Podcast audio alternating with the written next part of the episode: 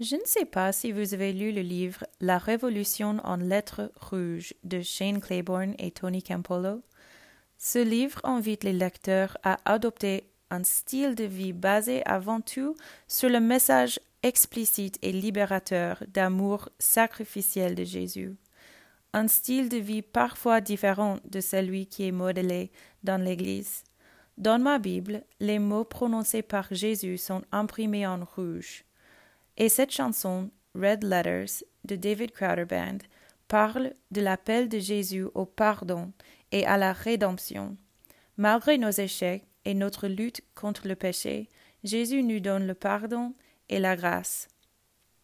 J'ai lu les lettres rouges, et le sol a commencé à trembler, les murs de ma prison ont commencé à s'écrouler, et je suis devenu libre ce jour-là car Dieu a tant aimé le monde entier, il a envoyé son Fils unique mourir pour moi.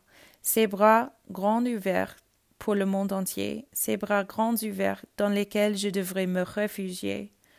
Jésus a changé mon destin. Merci, mon Dieu, pour les lettres rouges. Quand le sol a commencé à trembler, la grâce de Dieu a commencé à tomber. Les murs de la prison ont commencé à s'écrouler et je suis une personne libre aujourd'hui.